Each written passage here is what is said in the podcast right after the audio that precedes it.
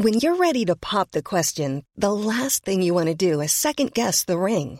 At Bluenile.com, you can design a one of a kind ring with the ease and convenience of shopping online. Choose your diamond and setting. When you find the one, you'll get it delivered right to your door. Go to Bluenile.com and use promo code LISTEN to get $50 off your purchase of $500 or more. That's code LISTEN at Bluenile.com for $50 off your purchase.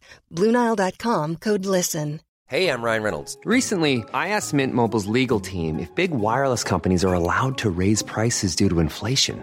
They said yes. And then when I asked if raising prices technically violates those onerous two year contracts, they said, What the f are you talking about, you insane Hollywood ass? F- So to recap, we're cutting the price of Mint Unlimited from $30 a month to just $15 a month. Give it a try at mintmobile.com slash switch. $45 upfront for three months plus taxes and fees. Promo for new customers for limited time. Unlimited more than 40 gigabytes per month. Slows. Full terms at mintmobile.com. Hey, it's Danny Pellegrino from Everything Iconic. Ready to upgrade your style game without blowing your budget? Check out Quince. They've got all the good stuff shirts and polos, activewear, and fine leather goods, all at 50 to 80% less than other high end brands. And the best part? They're all about safe, ethical, and responsible manufacturing. Get that luxury vibe without the luxury price tag. Hit up quince.com slash upgrade for free shipping and 365 day returns on your next order. That's quince.com slash upgrade. Les groupes Renault et Red Bull auraient-ils enterré l'âge de guerre Près de 5 ans après la fin de leur tumultueuse collaboration, les écuries françaises et autrichiennes mènent aujourd'hui un combat main dans la main.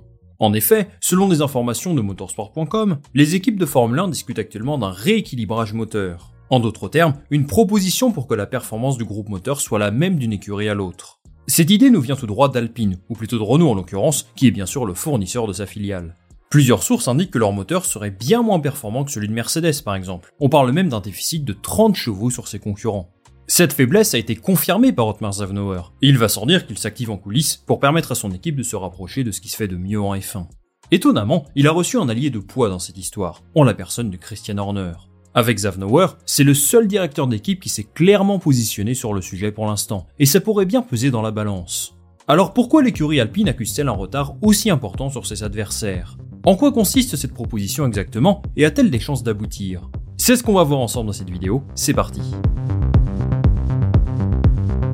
Pour commencer, rappelons quelques éléments importants du règlement de la FIA.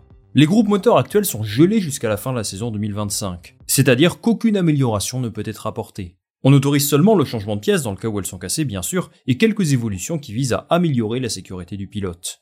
Vous avez aujourd'hui 4 fournisseurs pour 10 équipes, Mercedes, Renault, Honda et Ferrari. Les caractéristiques principales du groupe moteur sont les mêmes pour tout le monde, mais la conception et l'intégration dans la voiture peut varier d'une écurie à l'autre. En ce sens, il peut donc y avoir des écarts de performance importants. La FIA surveille ça attentivement, et elle dispose de toutes les données pour comprendre le niveau des uns et des autres. À ce jeu-là, Alpine serait le mauvais élève de la classe. Otmar Zavnauer l'assume totalement, son moteur Renault est décevant. Pour comprendre comment ils en sont arrivés là, il faut remonter une saison en arrière. Alpine, comme toutes les autres écuries, pouvait apporter des modifications sur son groupe moteur jusqu'au 1er mars 2022. Passé cette date, c'était finito. Plus aucune évolution acceptée, sauf sur le MGUK et quelques composants électroniques. Pour ces pièces-là, la deadline c'était le 1er septembre. Renault avait un déficit de performance les saisons précédentes. Du coup, la direction technique a décidé de tout miser sur la puissance du moteur, sans se soucier de la fiabilité. Le credo, c'était que tous les problèmes techniques pouvaient être réglés par la suite. L'idée était plutôt bonne au départ. Le moteur allait être gelé pour les 4 prochaines saisons, donc mieux vaut qu'il soit performant, si on assure un minimum de fiabilité bien entendu. Malheureusement, ce choix s'est révélé être une erreur terrible pour Alpine. Ils ont effectué des changements très importants sur l'organisation du moteur, un projet de renouvellement complet qui était censé les aider à passer un cap. La principale évolution a eu lieu au niveau du turbocompresseur. La turbine et le compresseur sont désormais séparés, ce qui est un concept déjà adopté par Honda et Mercedes notamment. Le problème, c'est que procéder à une révolution comme celle-ci est quelque chose de très compliqué. À l'époque, Bruno Famin, qui supervise le développement du moteur, déclarait qu'ils ont pris un maximum de risques pour que leur concept soit prêt en temps et en heure. Il avouait même qu'ils n'ont pas suivi le processus de validation interne habituel, c'est-à-dire qu'ils ont jugé pertinent de se lancer comme ça, sans toutes les garanties, parce qu'il y avait peut-être un gros coup à faire. En fait, en choisissant de produire le moteur de cette façon, ça pouvait également apporter des améliorations aérodynamiques significatives.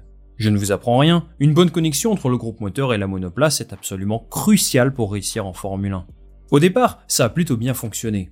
Alpine avait une voiture vraiment forte l'an dernier, mais ils ont eu beaucoup de problèmes de fiabilité. C'était à prévoir, le scénario anticipé s'est bel et bien produit. Bon, on se disait que la fiabilité allait être au rendez-vous cette saison, qu'Esteban Ocon et Pierre Gasly allaient pouvoir profiter d'une voiture puissante, efficace. Mais aujourd'hui, le moteur Alpine est jugé comme le pire du plateau.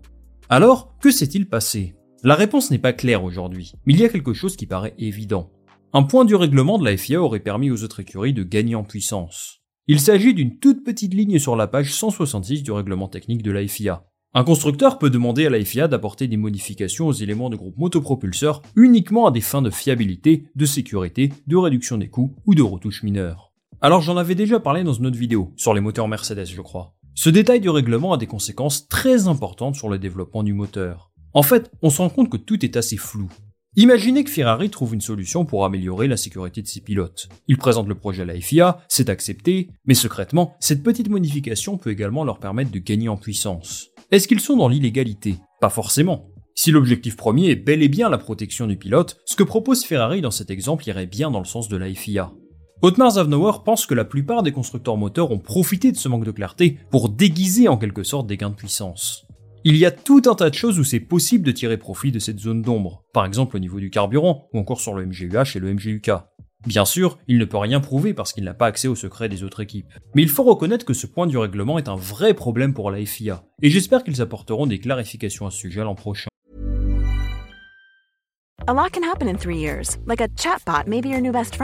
But what won't change? Needing health insurance. United Healthcare Tri Term Medical Plans, underwritten by Golden Rule Insurance Company, offer flexible, budget friendly coverage that lasts nearly three years in some states. Learn more at uh1.com. There's never been a faster or easier way to start your weight loss journey than with PlushCare.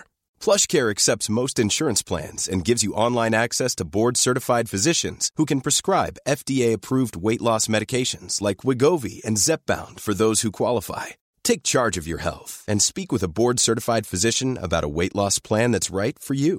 Get started today at plushcare.com slash weight loss. That's plushcare.com slash weight loss. Plushcare.com slash weight loss. En attendant, Otmar a proposé à ses collègues de se réunir pour parler d'un rééquilibrage du moteur. Cette discussion devrait avoir lieu ce week-end à Spa, et on peut s'attendre à des débats houleux. Bon, concrètement, en quoi consiste cette proposition? En fait, c'est tout simple. Tous les groupes moteurs devraient respecter une certaine limite de puissance. Je ne sais pas exactement à combien ce serait plafonné, mais la FIA a les outils pour mesurer efficacement que les monoplaces ne dépassent pas un certain nombre. Ce qu'il faut comprendre, c'est qu'aujourd'hui, les réglementations ne permettent pas à Alpine de combler ce retard. Vous allez me dire qu'il n'avait qu'à développer quelque chose de performant au départ, et c'est un point de vue certainement partagé par bon nombre d'acteurs du championnat. Le truc, c'est que Liberty Media et la FIA s'efforcent de créer un sport plus juste. Cet objectif n'est évidemment pas encore atteint à 100% aujourd'hui, parce que ça prend du temps. Mais ça, c'est un autre sujet qu'on abordera peut-être plus tard. Le plus important, c'est de comprendre la volonté de la FIA, une volonté d'équilibrer le niveau du plateau. Aujourd'hui, si une écurie se plante sur son design, ils ont la possibilité de changer ce qu'il faut pour être performant, si tout cela respecte le budget plafonné bien entendu. Mais qu'en est-il du groupe moteur? La réalité, c'est qu'il est aujourd'hui impossible d'améliorer cette zone de la monoplace de manière légale, pas en faisant des ajustements de fiabilité, vous m'avez compris. En soi, cela va à l'encontre de la vision adoptée par la Formule 1. Eux, ils veulent du spectacle, des voitures qui se battent en piste constamment, et tout est bon pour aider le sport à retrouver un peu de peps si je puis dire. Pour cette raison, la FIA et Stefano Dominicali sont tout à fait ouverts à cette proposition. On peut donc imaginer un changement dans le règlement à partir de la saison prochaine, et qui serait valide à minima jusqu'en 2025. C'est évidemment le souhait d'Otmar Zavnauer, et il doit également se satisfaire que sa proposition soit soutenue par ce bon vieux Christian Horner. Alors vous allez me dire, mais pourquoi veut-il un rééquilibrage des moteurs lui? Son écurie roule sur la Formule 1, le moteur Honda est toujours au top, alors pourquoi voudrait-il délibérément baisser sa puissance pour se mettre au niveau de Renault, qui est devenu son ennemi juré ces dernières saisons? Il a pété un boulon ou quoi? Bon, calmons-nous. Tout cela a du sens, et l'ami Christian ne perd pas le nord. Déjà, il faut rappeler que le gel des moteurs est intervenu un peu à cause de Red Bull. Honda était censé partir de la discipline il y a deux ans, et ils ont poussé pour que cette mesure intervienne dès 2022, au lieu de 2023, chose acceptée par toutes les écuries. Ça, il ne l'a pas oublié. Et il faut aussi dire que sa position sur le sujet est assez similaire depuis quelques années. Du temps où Mercedes écrasait le championnat et qu'il roulait avec des moteurs Renault justement, il souhaitait évidemment réduire cet écart entre les deux. Aujourd'hui, Horner vient donc à la rescousse de son vieil ennemi, avec qui il a également gagné beaucoup de choses il y a une grosse dizaine d'années. Mais rassurez-vous, il a une idée en tête. Établir une limite dans la performance, c'est aussi avoir accès aux données des uns et des autres. Concrètement, la FIA garde secret le déficit d'Alpine, il n'y a rien de public. Horner lui souhaite que tout soit rendu accessible par la FIA. D'une part parce qu'il a bien envie de savoir comment performent ses concurrents, et aussi pour constater si oui ou non il y a des failles dans le règlement. En clair, il réclame une certaine égalité des chances en Formule 1, en termes de moteur au moins. C'est-à-dire ne pas bloquer des écuries pendant deux ou trois ans parce que le règlement était simplement mauvais. Après, soyons clairs, c'est la même chose pour tous les patrons d'écuries. Ils pensent à ses propres intérêts avant tout, avec 2026 en tête. 2026, vous le savez, c'est l'arrivée de nouveaux moteurs. Une révolution technique que prépare la branche moteur de Red Bull, Red Bull Powertrains, en partenariat avec Ford. Et c'est un changement majeur pour eux. Avec Honda, tout marche très bien, mais qu'en sera-t-il lorsque leur partenariat prendra fin? Horner n'a aucune garantie sur le niveau de performance de son groupe moteur en 2026. Mais devinez quoi? Si la FIA établit une limite de puissance, eh bien elle pourrait être certain qu'il sera au même niveau que Mercedes, Renault, etc. Donc la différence par rapport aux autres ne se fera pas de ce côté-là. Cette année, il n'a pas forcément intérêt à se positionner en faveur d'Alpine, mais sur le long terme, eh bien si. D'autant plus qu'il n'est pas certain à 100% que son moteur soit bien plus performant que celui des autres. Peut-être que celui de Mercedes est meilleur, je ne sais pas, et lui non plus. Avoir accès à ces données peut les aider dans leur développement. Red Bull et Alpine avancent donc main dans la main sur ce projet. Je dois vous dire que de mon côté, je suis assez divisé sur le sujet. Déjà, je pense que si Alpine en est là aujourd'hui, c'est de leur faute. Ils ont fait un choix de développement qui n'a pas payé pour l'instant, et maintenant Otmar Zavnomar se retrouve à supplier la FIA pour inverser la tendance. Par contre, je suis d'accord avec lui sur un point. Si les groupes moteurs avaient une limite de puissance maximum à atteindre, ça irait dans le sens d'un sport égalitaire et probablement plus compétitif. Après, il ne faut pas qu'il soit trop bas non plus, pas envie de se retrouver avec des moteurs de tondeuse à gazon.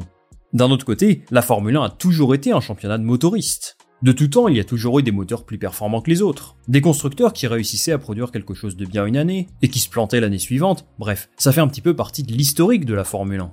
Faire en sorte que tous les moteurs soient entre guillemets banalisés, est-ce que ce n'est pas s'éloigner de ce qu'est la F1 à la base? Je ne suis pas sûr et je ne serai pas le décisionnaire à la fin de toute façon, mais je pense que la question a le mérite d'être posée.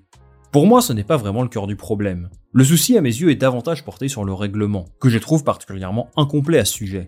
Ça laisse place à beaucoup trop d'interprétations différentes au niveau de la fiabilité, et forcément, ça favorise certains plutôt que d'autres. Je pense que la FIA et Stefano Dominicali sont plutôt sur la même longueur d'onde qu'Alpine.